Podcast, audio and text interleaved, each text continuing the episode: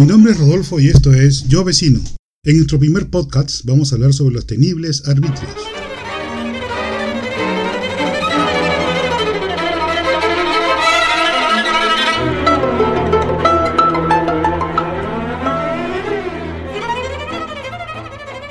Bueno, empezamos. En los primeros meses del año, ya sea en enero o febrero, nos llega a casa una cartilla, un aviso, un boletaje, donde se encuentra los gastos o los costos de los arbitrios municipales. Los terribles arbitrios municipales. ¿Para qué sirven y qué son? Los arbitrios municipales son tasas que pagan por las prestaciones o servicios de mantenimiento que da cada municipalidad. Puede ser eh, limpieza pública, parques y jardines y serenazgo. Sabemos que en algunas municipalidades se cobra, pero no cumplen a la totalidad del servicio bien. Pero para ello, eh, primero vamos a tratar de individualizar cada pago. Los impuestos o los arbitrios municipales, que son las tasas, están regulados bajo una normativa de la Ley Orgánica de Municipalidades. Para que cada municipalidad pueda cobrar un servicio, debe justificarlo en el mes de diciembre con gastos que haya proporcionado en el año. Eso quiere decir que si hay una comunidad de 20.000 personas y necesitan cuatro compactadoras de basura, tiene un costo eso, ¿no es cierto? Y ese costo tiene que ser reflejado entre todos los vecinos. Lo porratean entre todos los vecinos y eso nos da una tasa de servicio, ¿no? Una tasa de pago mensual. La limpieza pública es la recolección de residuos sólidos, barrido de calles, avenidas, pistas, ¿no? Además, eh, todo lo que es el, transporte y disposición de los residuos, ¿no? Porque sabemos que viene, viene el servicio de recojo de basura, pero no sabemos dónde lo llevan. Toda la basura recolectada va a un relleno sanitario. Estos rellenos sanitarios son operados por empresas y estas empresas tienen un costo, un servicio por el servicio. Y esto también lo pagamos dentro de nuestro sistema de nuestros pagos de los arbitrios, ¿no es cierto? Es la disposición de los residuos sólidos o de la basura, digámosles en forma más directa, ¿no? Va a unos eh, sistemas, unos eh, rellenos sanitarios, donde ellos ya por un tema de ecológico y limpieza, ¿no? procesan esa basura, ¿no? la compactan y la van haciendo, la van compactando como si fueran en, a ver, eh, digamos, son gigantescos hoyos donde van compactando y generando eh, capas, ¿no es cierto?, con la basura, para evitar la contaminación del medio ambiente, ¿no? En el caso de parques y jardines, este arbitrio eh, normalmente lo que comprende es la implementación, recuperación, mantenimiento y mejora de los parques y jardines, ¿no? En el caso de los que son los parques y jardines de dominio público, recolección de maleza, replantación, forestación, ¿no es cierto?, de nuestro distrito. Mantenimiento, jardines. Y acá hay un punto importante también, ¿no? Eh, que quiero tocar. En el caso de los vecinos que tenemos mascotas, ¿no es cierto? Sería bueno, y es lo, lo, óptimo, ¿no? Que cada vecino que saque su mascota a dar una vuelta al parque, qué sé yo, ¿no? Con su correa, por supuesto. Y cuando el animal haga sus excretas, sería bueno, y es creo obligación de cada uno de nosotros, recoger esas excretas, ¿no es cierto? Y depositarlas en un tacho de basura, ¿no? O este, en una bolsa y llevarlas a la basura, ¿no? ¿Por qué? Uno, porque es el tema de salubridad pública para todos nosotros. Porque si dejamos esas excretas ahí, eh, generan bacterias. Al día siguiente venimos con nuestro mismo animal y vuelve a estar en las mismas excretas que dejamos el día anterior. Tampoco no pretendamos que porque pagamos un servicio de limpieza pública, ellos se dediquen a limpiar las excretas de cada uno de nuestros animales. Lo que sí tenemos como responsabilidad cada vecino recoger y hacer eh, deshacernos de esos excretas en un tacho de basura. El otro servicio que algunas municipalidades lo tienen muy desarrollado o con mayor capacidad de actuación, ¿no? Es serenazgo, ¿no?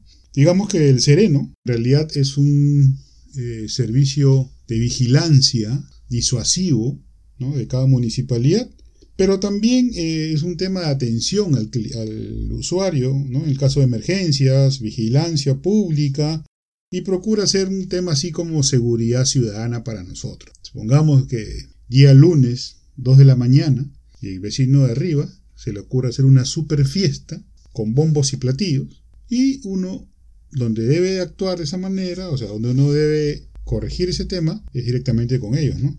Que también hace ese, servicio de disuasión, ¿no? Al igual que también el, servicio de disuasión hacia un sospechoso, ¿no? Que esté remorondeando la, la casa, el barrio. Ahora, lo interesante es que algunos distritos con mayores recursos, lógico, han logrado tener un sistema de serenazgo un poco eficiente, digamos, eficiente en algunos casos y deficiente en otros. En el caso de eficiencia, sobre todo el tema de comunicación, porque a veces uno dice, ah, llamo a serenazgo y viene a la media hora.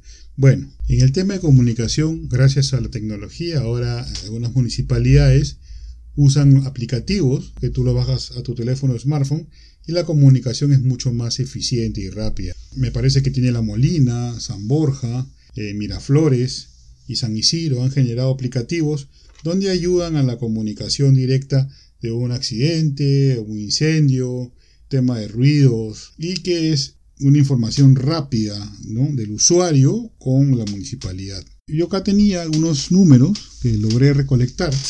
Eh, por ejemplo, en el caso de Surco tiene un número que es el 411-5555, otro que es el 0800 400 que también son teléfonos fáciles, ¿no? El 411-5555 me parece un teléfono sencillo para aprenderlo, ¿no? En el caso de Miraflores, tienen un teléfono de alerta Miraflores, entrada de alertas, el 313-3773, pero también tienen un aplicativo, ¿no? Que lo bajas en tu smartphone, ¿no? Tu teléfono inteligente, puedes bajar ese aplicativo, ¿no? De la ubicación y puedes mandar el problema que tienes también, ¿no? También sé que tienen un WhatsApp que me parece que es el 942 11 3691, que también puedes este, enviar rápidamente una alerta o una ayuda, ¿no? Ojo, y lo importante de esto es que no podemos pretender de que Serenazgo haga toda la solución del tema de seguridad ciudadana, pero nosotros, como vecinos, somos los ojos y oídos y podemos colaborar con ellos para lograr una mejor, un mejor servicio, ¿no? Hasta el momento que he tenido experiencias con Serenazgo, la verdad que sí han podido resolver mis, dudas y han podido ayudarme, ¿no? Es cuestión de que uno en realidad esté activamente en el tema de la seguridad ciudadana para uno mismo, ¿no?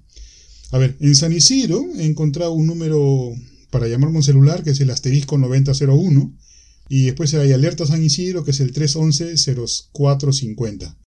En el caso de San Borja hay un número que es el 631 y también un aplicativo donde uno marca el aplicativo de alerta y ellos te devuelven la llamada inmediatamente por la geoglobalización, saben tu ubicación en el tema de un accidente o un, o un tema de emergencia, que también funciona, la verdad.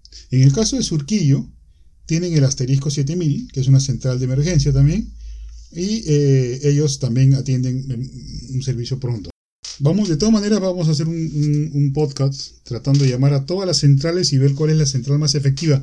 Pero creo yo ahora, con tanta tecnología, es mucho más sencillo, ¿no? Estuve viendo o leyendo por ahí, en el caso de Surquillo, por ejemplo, tiene un eh, sistema de cámaras con unos altavoces.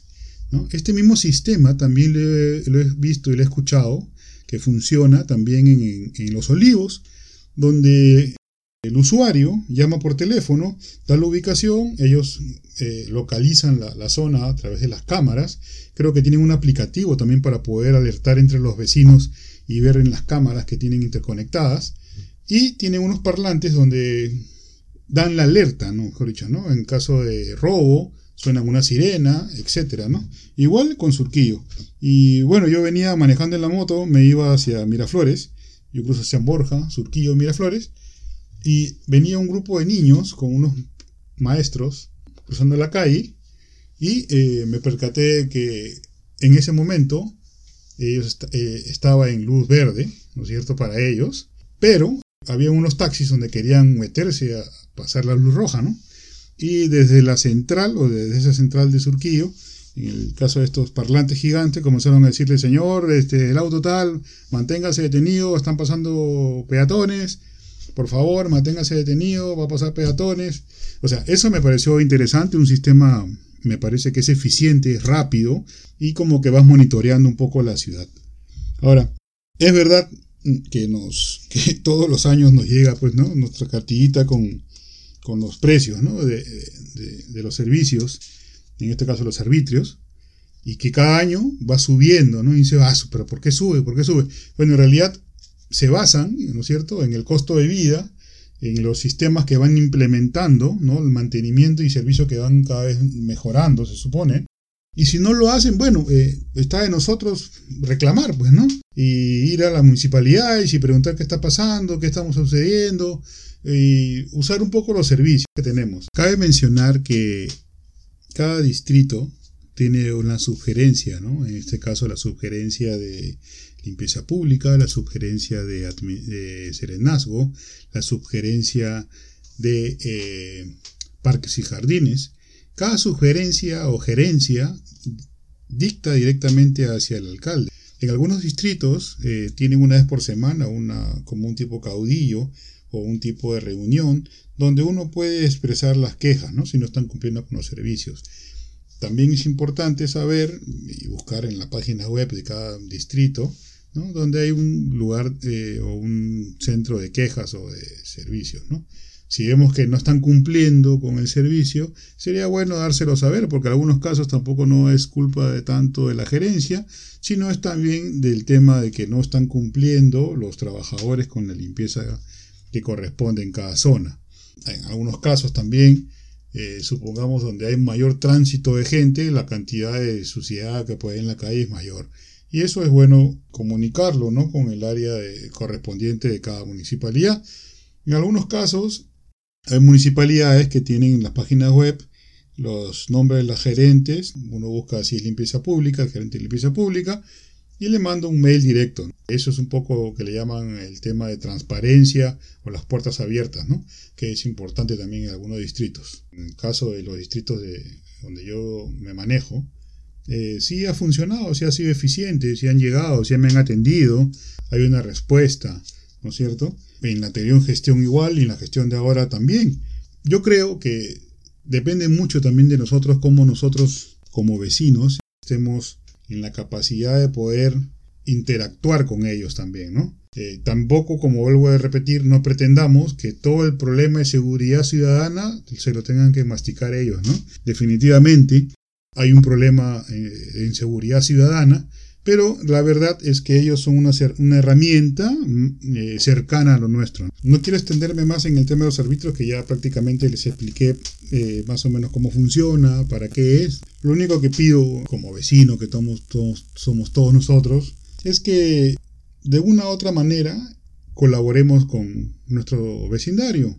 En el caso de la limpieza pública, tratando como, como en la limpieza pública, no tirando basura a la calle, por ejemplo, ¿no? si tenemos, vamos con un paquete de galletas, lo metemos al bolsillo, buscamos un tacho cerca y lo depositamos. En el caso de serenazgo, estar atentos si vemos algo sospechoso en nuestro movimiento, en nuestro vecindario, alertarlo, porque en realidad es la única manera que tenemos para protegernos. En el caso de los parques y los jardines, si tenemos mascotas, recoger sus residuos, sus desechos, y eso al final, o redunda, en nosotros mismos, porque eso nos va a beneficiar a nosotros mismos. Vamos a lograr un mejor vecindario, un vecindario más limpio, más seguro. Y bueno, ese era un poco más o menos explicarles lo que eran los árbitros municipales. Ahora vamos a la segunda sección, que es paseando por el vecindario.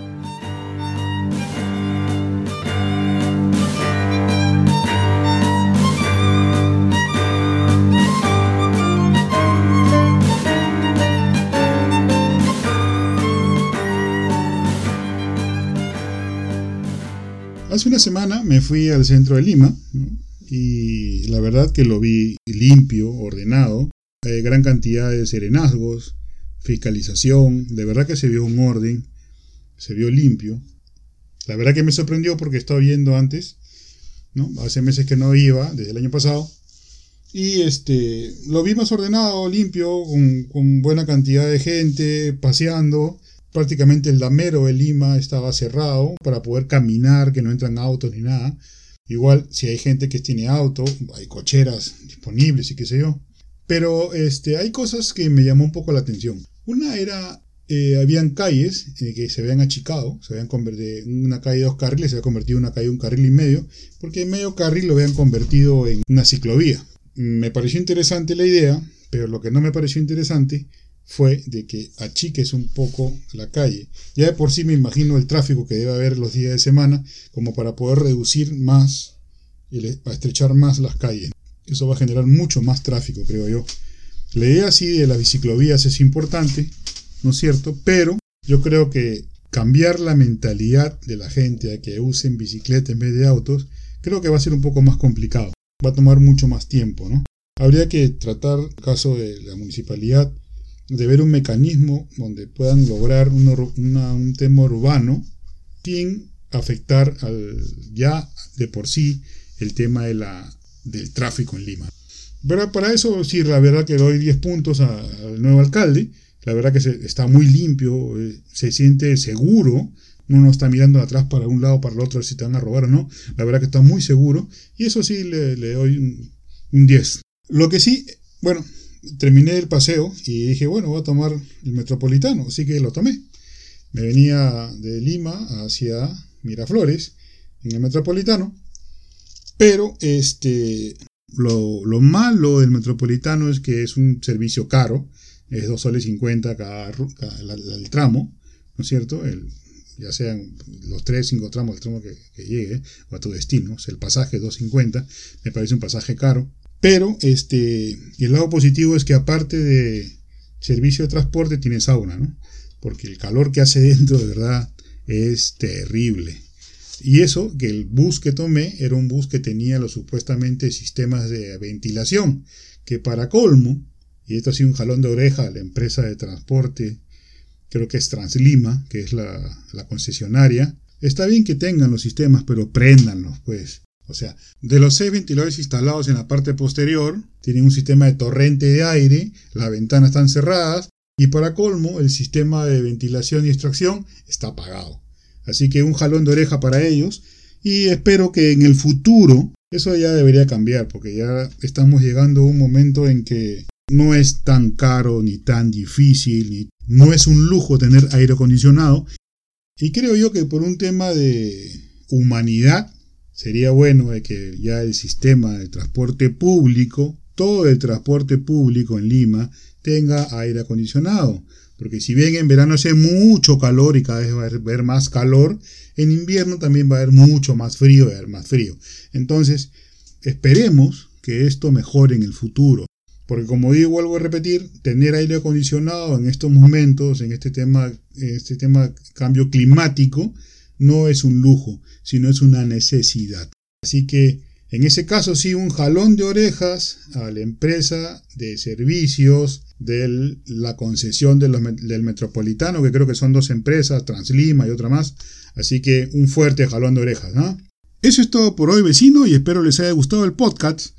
Y si tienes alguna sugerencia, denuncia o dato, escríbeme a yovecinop.gmail.com y sígueme en Instagram en arroba yovecino. Hasta la próxima, vecino.